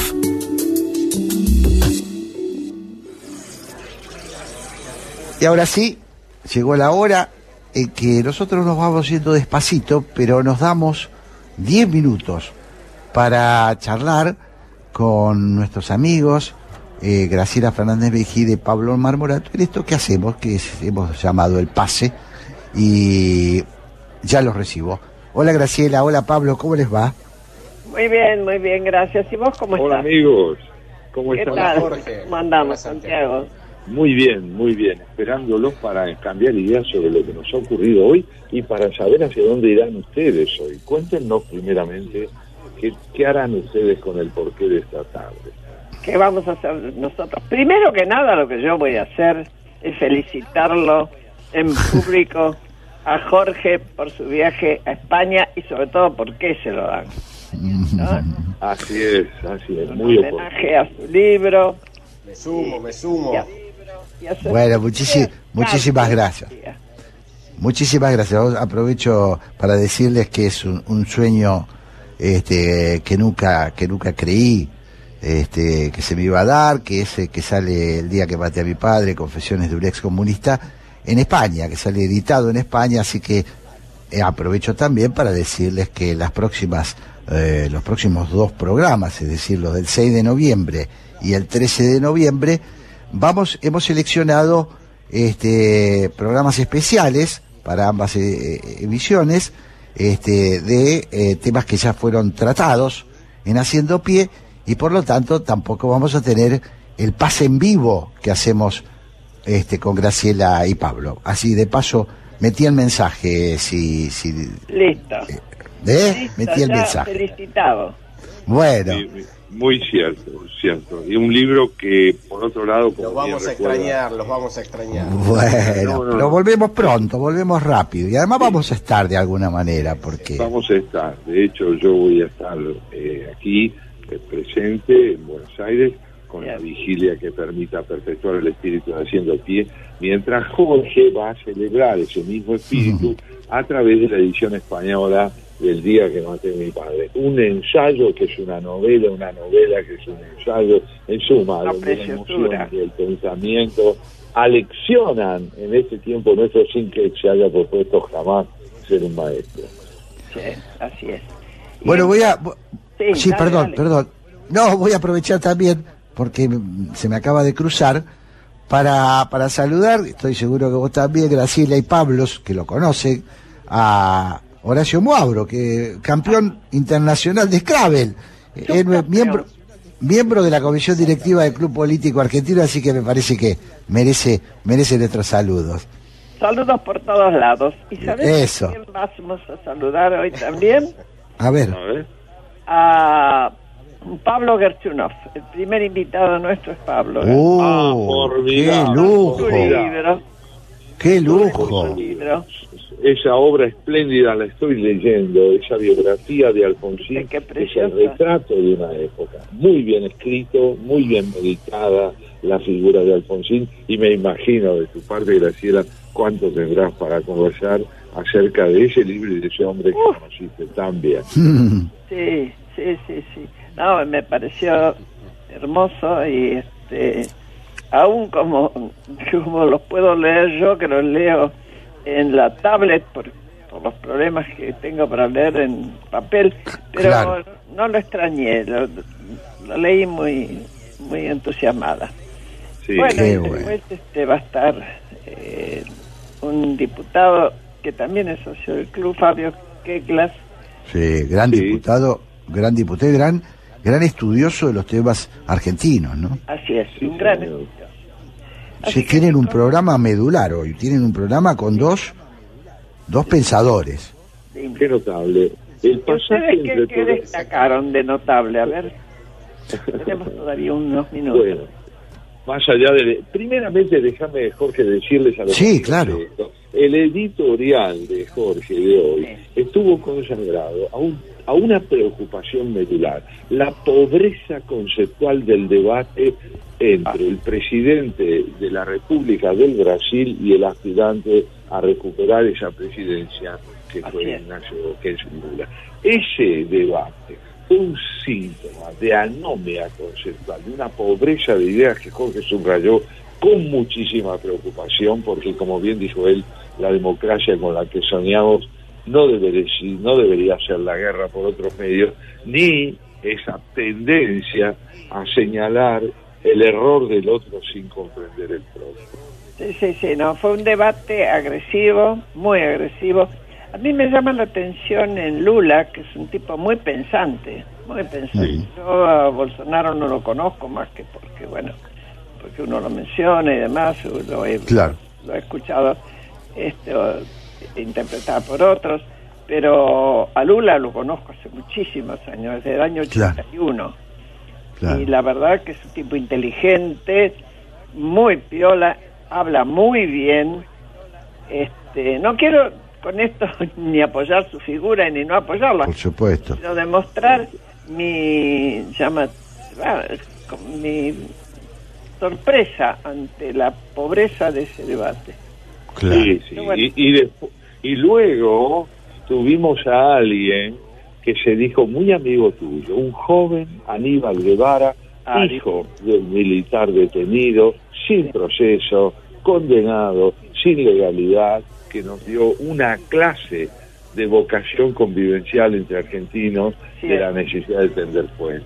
Así es, es, es, es increíble, Aníbal es increíble, es muy, cre- muy, muy querible y el esfuerzo que ha hecho, las cartas que ha logrado que se escribieran y que no pasaron, Claro. el- porque me las pasaba a mí para ver si a mí me parecían que eran correctas, de, Mirá, de Qué interesante. arrepentimiento, de revisión de lo que había ocurrido, pero te digo que Aníbal es, es una joyita. Sí, sí, así y acaba. Bueno, y, y vienen de vienen de entrevistarse junto con Arturo Larraburu con el Papa, por eso aprovechamos para conversar con él, ¿no? Así es. Este, eh, y, y- y bueno, y después nos metimos en el mundo, en un mundo eh, para nosotros muy extraño, que es el mundo de, las de las eh, criptomonedas. Este, sí, no básico para- pero sí, pero más vale que nos vayamos empapando porque me parece que este me parece que el futuro tiene algo que ver con eso. Así que tuvimos a este a, a un muchacho Santiago San- Siri. Santiago Siri muy muy bueno, un experto argentino y reconocido mundialmente en el tema, ¿no? Así que fue fue muy interesante, muy interesante. Me alegro, Este- la verdad que viene bien este, este refrescarse. Para mí, yo tengo como un rechazo eh, a todo eso, será que porque me siento demasiado vieja ya para pensar en cosas tan nuevas como es la criptomoneda que no entiendo nada, Y absolutamente, nosotros tampoco. pero va a o sea, haber que leer y, y meterse, ¿no?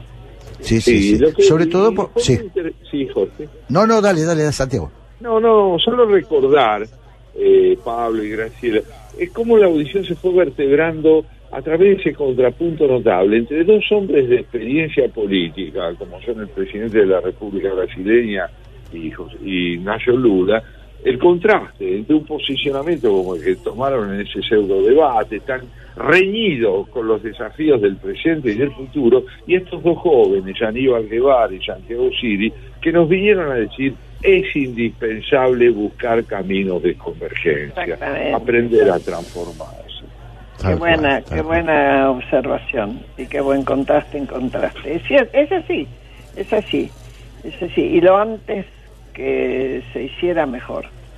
Tal cual, Sí, tal cual. Sí, tal cual. Bueno, nosotros de pasito estamos juntando la, la lapicera, lo- la, la goma, el borrador. Bebiendo el este, último trago. y los vamos, los vamos a dejar, Graciela, Pablo, este, con Pablo Gerchurov y, y Fabio Ketla. Tienen un programón hoy, así que recomendándole a nuestros oyentes que permanezcan eh, en la 1110 porque, porque bueno, seguimos, seguimos Porque los intentando. desafíos del presente siguen Y vamos a hacer las valijas. Y yo a hacer la valija, sí.